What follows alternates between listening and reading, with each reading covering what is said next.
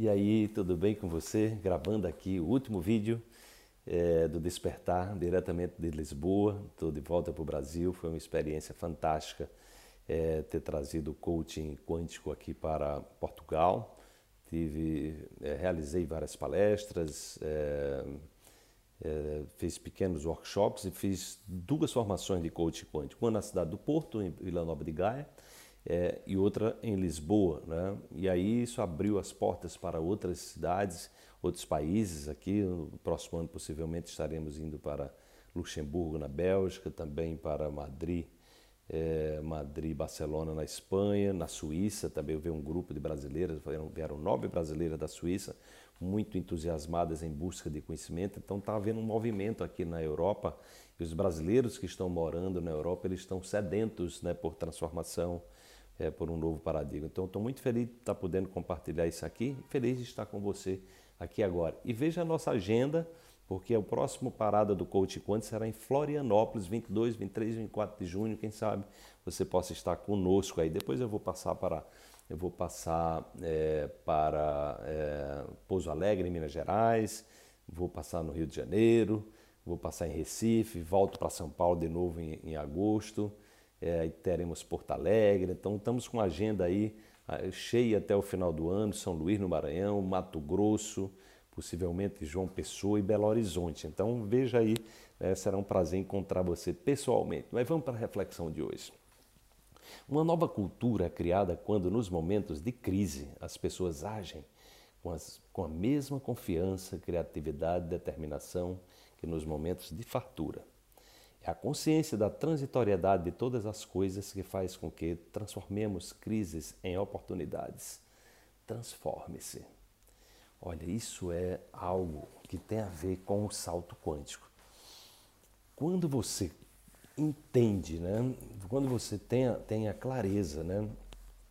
de que as crises elas estão é, nos empurrando para é, ver a realidade de uma forma ampliada para buscar novas soluções, isso realmente né, muda a história. Né? E eu falo muito recorrentemente isso. A palavra crise, se você tirar o R do meio, fica CRI.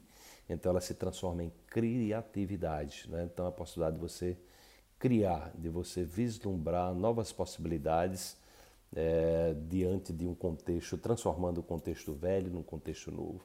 Isso sempre aconteceu na história. As guerras mundiais foram os momentos né, de, de, crises colossais, né, onde uh, tecnologias, uh, o avanço das tecnologias foi extraordinário, exatamente porque as pessoas ali no momento de crise elas, elas tendem a pensar diferente do que é, estão pensando, porque as situações são emergenciais e são completamente diferentes do dia a dia delas. Então elas têm que criar coisas novas para poder encontrar soluções rápidas e isso leva a que as pessoas exercitem a criatividade. Eu também costumo dizer que em momento de crise tem aquelas pessoas que vendem lenços, ou seja, veio a oportunidade e tem aquelas que só choram, né? E você está aí, principalmente nesse momento do Brasil, só chorando, só reclamando, ou você está pensando em solução? Então procure é, olhar menos para o problema e olhar mais para a solução, porque olhar para o problema significa se contaminar com o problema significa muitas vezes se intoxicar com o problema. Né?